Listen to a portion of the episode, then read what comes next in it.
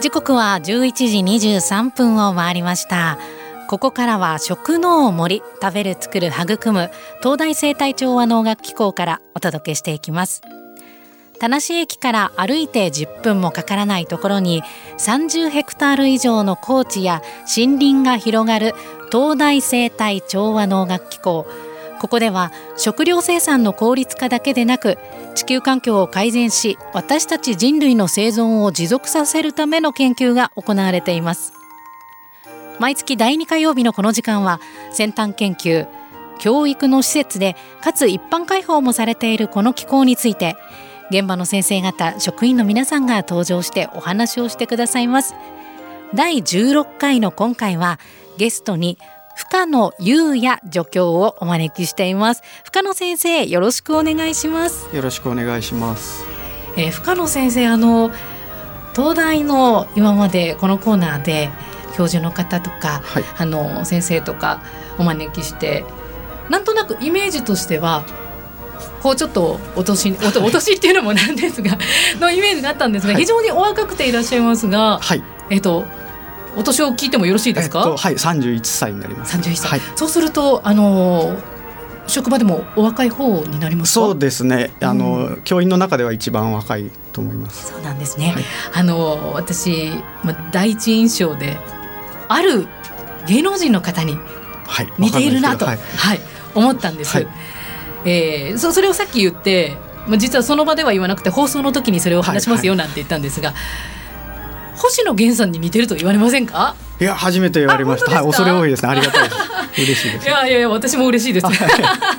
や星野源さん今ねドラマも主演されていて、すごくパッと見で雰囲気というか、はい。あの顔顔も顔も含めなんですが言われたことはない。ないですね。はい。逆うんうん他に言われる芸能は？い。人のあの NHK の大河ドラマのごちそうさんに出てた、はい。あの弟役で出てた方に似てるとは言われたことはありますけども。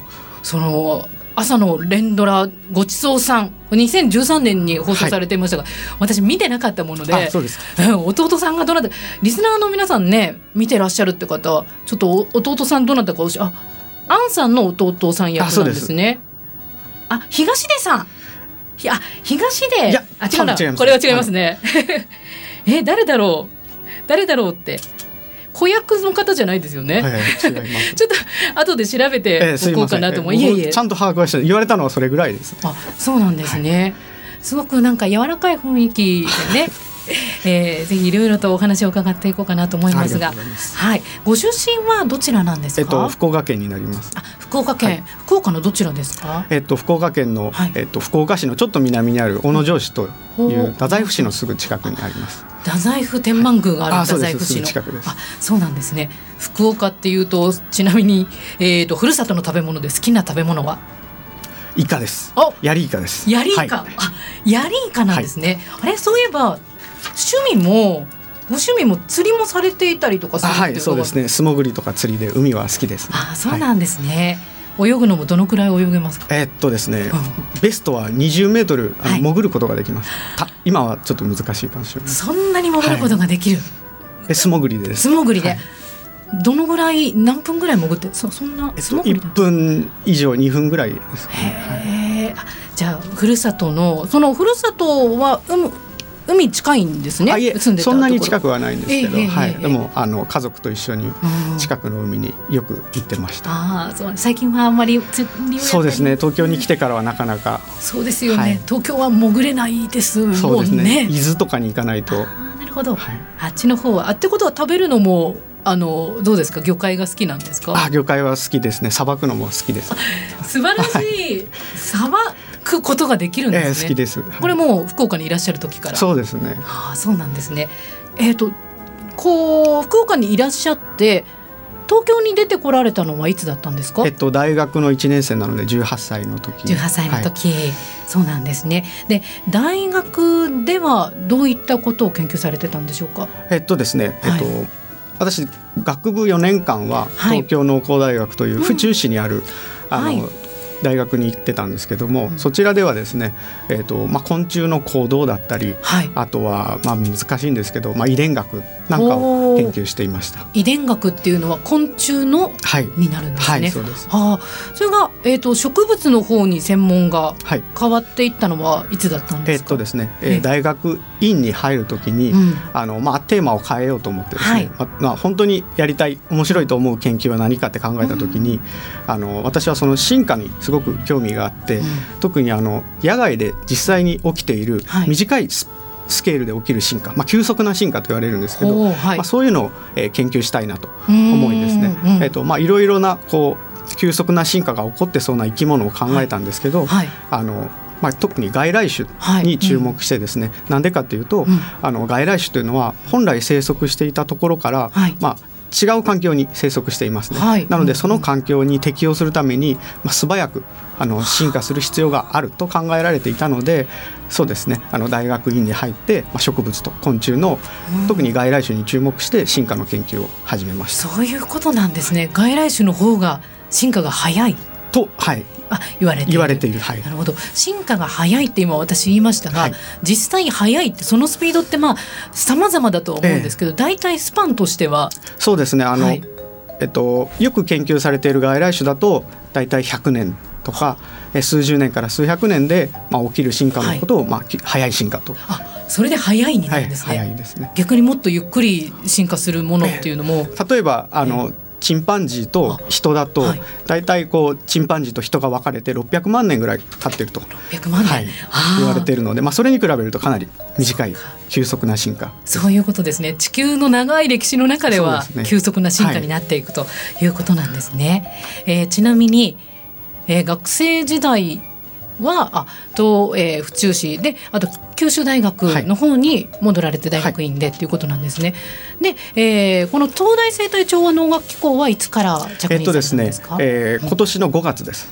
5月から、はい、はい、じゃあまだ、えーと、ここ田無に通うようになったのは最近？半年ぐらいですね。どうですか田無、あいやあの緑が多くて、うん、はい住むにはすごく良さそうですね。そうですね。はい、東京都と言ってもこうそこそこ便利で、えー、緑も多く。はいですよね。えちなみに今のご専門はどんなことされてるんですか？今はですね、はい、えっ、ー、と植物が周りの植物をどういうふうに認識しているのかということを研究してます。で特にあのえっと、植物の地上部ですねつる植物がこう巻きつく相手をどうやって識別しているのかということをあの研究しています。ほう。巻きつく相手を。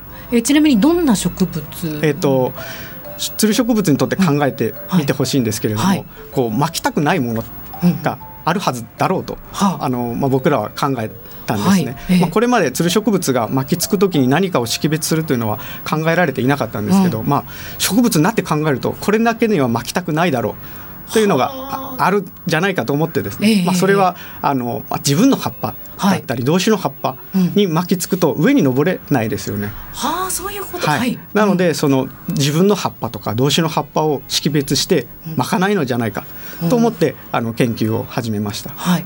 えちなみにその研究されているのは主にどういう植あ、えっと、何という植物えっとですね、えブドウの仲間のヤブガラシという雑草ですね。あ雑草。ということは、私たちも普段よく目にしている、あのもうこの辺にも至る所に、はい、窓からも多分覗けば見えるぐらい。そのぐらいに、へえ、つる植物ってこのブドウの仲間ということはブドウもそうなんですね。確かにこうつる巻きひげがあってこう捕まりながら登ってはい、そうなんですね。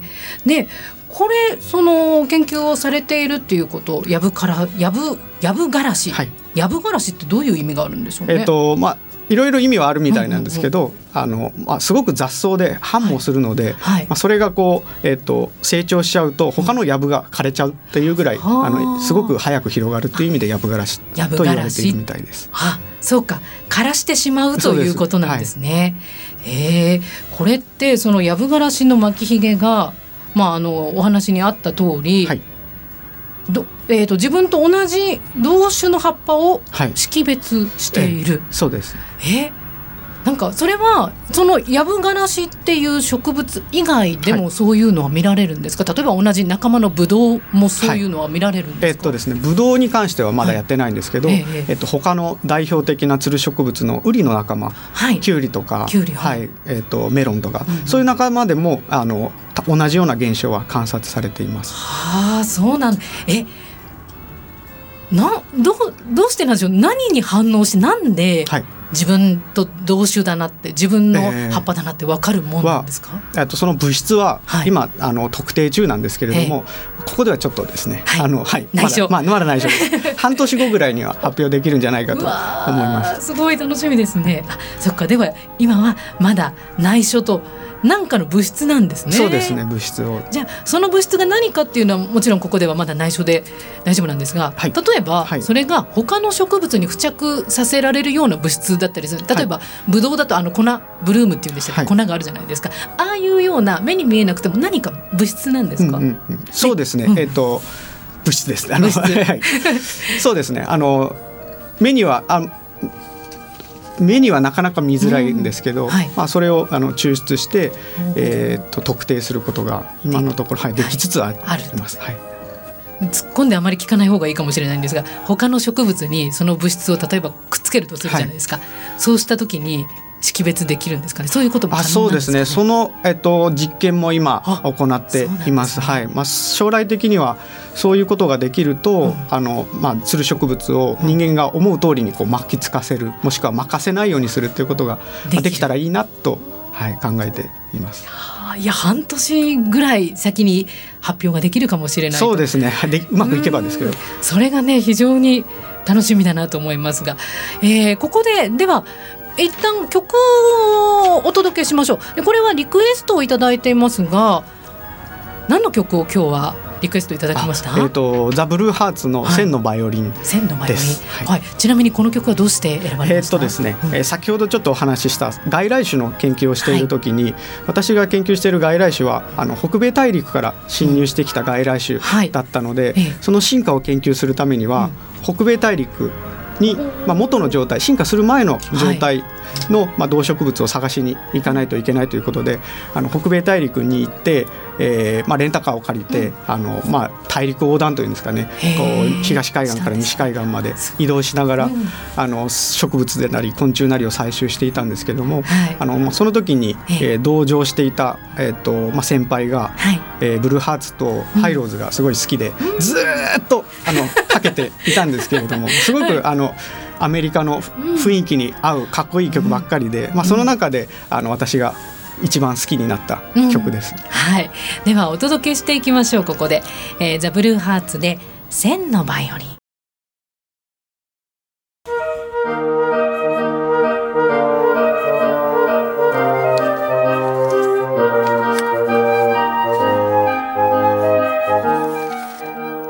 この時間は食農森食べる作る育む東大生態調和農学機構からお届けしています。え今日はえゲストに深野優也助教をお招きしてお話を伺っています。深野先生後半もよろしくお願いします。よろしくお願いします。はい。今ブルーハーツを聞いていただきましたが、はい、歌詞にありましたね。ミサイルほどのペンを片手に面白いことをたくさんしたい、はい、もう面白いことをたくさん。そうですね。はい。もうこの歌詞を聞いた時に、うん、あの研究者なのかと、うん、河本博太研究者なのかと思うぐらい、うん、あのそうですね。ちょっと共感してしまいました、うん、えー、学生時代の話にまたちょっと戻りたいんですが、はい、えー、学生時代は北米からやってきた外来種の、えー、外来生物の研究をされていたっていうことで、はい。はい、えーと、これは主にどういう種類の外来生物、えーと外来植物である、えーと、ブタクサとえー、大ブタクサ。それからそのブタクサを食べるブタクサハムシという、まあ、昆虫の研究をしていました。はい、あのブタクサはよく聞くというか花粉で花粉症の原因です、ね。うん、ですよね。はい今特に？そうですね。そんなに、ね、あのブタクサの方は多くないんですけども、うん、まだあの河川敷多摩川なんかにも大ブタクサの方はたくさんあって、はい、花粉症はすごく問題になってるみたいです。そうなんですね、はい、ブタクサと大ブタクサの違いというと大きさなんですそうです。ああそういう大ブタクサはどのくらいの大きさなんですか？大きくなるのは3メートルぐらいになって、うん、そんなに、はい。あれ？じゃあ私あこれブタクサなのかなと思っていたのが、はい、えー、実はこの前の週末に狭山港の堤防をちょっと散歩した時に、はい、すごくその斜面のところに黄色い、はい、こうちょっと背の高めなでも何メートルもないんですよ、何十センチぐらいの、えー、これブタクサっぽいなってブタクサちょっと画像で調べたら似てたんですけど。ブタクサってやっぱじゃあそういうふうに結構いろんなところで見られる。えそうですね。ブタクサも同じようなところには生えてるんですけど、うん、おそらくあの見られたのは、はい、あのセイタカワダチソウというあの別の、えっとまあ、これも北米原産の外来種なんですけども、はい、別の植物だと思います。そうなんですね、はいなんかいろいろ形は似てるんだけれども、はい、実は違うっていうものが多いですね。実は違います。あのセイタカワダチソウの方は、うん、あのそんなに花粉を飛ばさないので、まあ濡れ衣を、はい。あじゃ間違って刈られちゃう、えー、そうですね。あ、まあそうですね。うん。それはかわいそうな。はい、えー、ちなみにブタクサっていうのはえっと私豚草は聞いたことあるものの豚草ハムシっていうのね、はい、初めてなんですが豚草を食べてくれる？そうですね。あの豚草の方は100年ぐらい前に日本に侵入して、はい、ずっと天敵がいない状態で広まってたんですけど、20年ぐらい前に豚草だけを食べる、えーと、天敵の豚草ハムシというあの、まあ、昆虫が入ってきて、はい、まあ、思いっきり豚草を食べてるんですね、えー、おそらくそれもあって、現在その豚草はあんまりあの周りになくなってると言われているみたいです。ですね、はい、えそのブタクサもうブタクサハムシも北米からやってきてる外来種、はい、ということはブタクサハムシ自体はもうずっと昔から北米では、はい、ブタクサを食べてブタクサを食べ続けていた。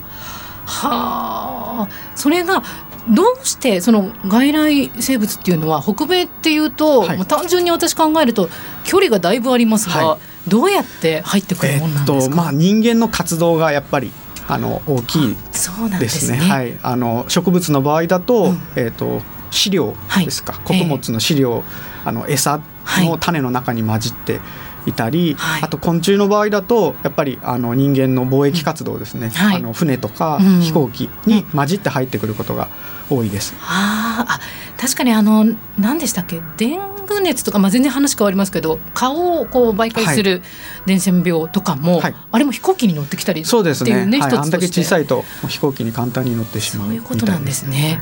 外来生物っていうのはじゃ非常にこれ以外もいろんなところからもうたくさん種類タンポポだってそうですよね、はい、あのタンポポあそうですね、西洋タンポポははい外来種ですねあれも別に大陸を越えてこうあれ飛んできたわけじゃないですもんね人間によってやっぱり運ばれたんじゃないかとそっか。そうするとずっと先の未来っていうのは、はい、もはやもう土地とかあまり関係なく。そうですね。それだとやっぱりそのその土地土地の生物が、あの失われてしまうので、まあ、世界中でそれをなんとか防ごうあ。の外来種の拡散を防ごうという試みが、うん、あの今たくさんなされています。そうなんですね、はい、えー、これを学生時代にこのブタクサ大ブタクサブタクサハムシの研究をされていたということですね。あ進化の研究をされてい。たということなんで、はい、これもやっぱりすごい早いさっきおっしゃってたような早い進化を見せてるわけですか？はいすね、あの最初に注目したのは、うん、そのブタクサはずっとその天敵がいない環境で日本で過ごしてい。たわけですね。うんはい、そういう環境だと、まあ、私が考えたのは、うん、その天敵のための防御だったり抵抗性が失われてるんじゃないかと、まあ、それを検証しようと思って、アメリカのブタクサと日本のブタクサでその防御を比較するとやっぱり日本のブタクサは、はい、あの天敵に対する抵抗性が低くなっていました。うん、そうなんですね、はい、はあもしそういうこともいろいろと。でそういう中で北米にいらっしゃっていたということなんです。はい、向こうどのくらい行ってたんですか？えっとですね、そんなに長い期間ではなくて、うん、まあ一ヶ月程度滞在してレンタカーを借りて移動しながら植物昆虫を採集するということを、えっと一年一二年に一回なのでもう四五回アメリカ大陸に渡って、はい。昆虫はイメージです。私のイメージは、はい、日本よりもアメリカ大陸の昆虫の方が大きいんじゃないか。イメージがあるんですそうでもない。全然そういうことはないです。そうなんですね、はい、そっかどっちかっていうと虫が大きくなるっていうのは南の方暖かい地域の方がっていうことなんですかね。大きくなるは一般的な大きさはちょっとわからない、はい、まあ、あの数は多くなります、種の数は、ね、はい、南の方が多くなります。あそれはやっぱり生息していくのになんというかしやすいということになるんですかね。実はそれは結構大きなまだ謎で。そうなんです解かれてない謎の一つですね。南の方がなぜ種種が多いのかっていうのはいろいろアイデアというか検証はされてるんですけど、はい、あれですね。いろいろと本当に今東大農場をお勤めになられていて、はい。謎もいろいろあって、すごく楽しそうですよね。楽しいですね。はい。そう今お話を聞いていても本当はもっともっとね話を聞いていたいなと思うんですが時間があっという間に来てしまいまして、えー、ぜひ最後にラジオを聞いているリスナーの方に一言お願いします。えーと、現在、はい、えー、東大農場生態調和農学機構はあのキャンパス整備に伴う工事のためあの一般の方の見学をあの一時休止してあの、はい、おります。なのであのご迷惑をおかけしているかもしれませんが来年の、えーと、夏頃にはあの見学が再開される予定ですので、えー、皆様よろしくお願いします。はい、えー、今日はえー、東大生態調和の音楽機構から深野優也助教をお招きしました。深野先生ありがとうございました。ありがとうございました。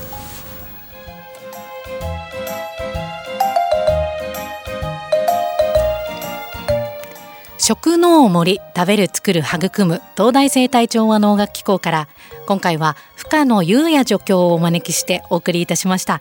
次回は来月12月13日の火曜日山崎和弘特任研究員にお越しいただく予定です。こちらも楽しみにしていてください。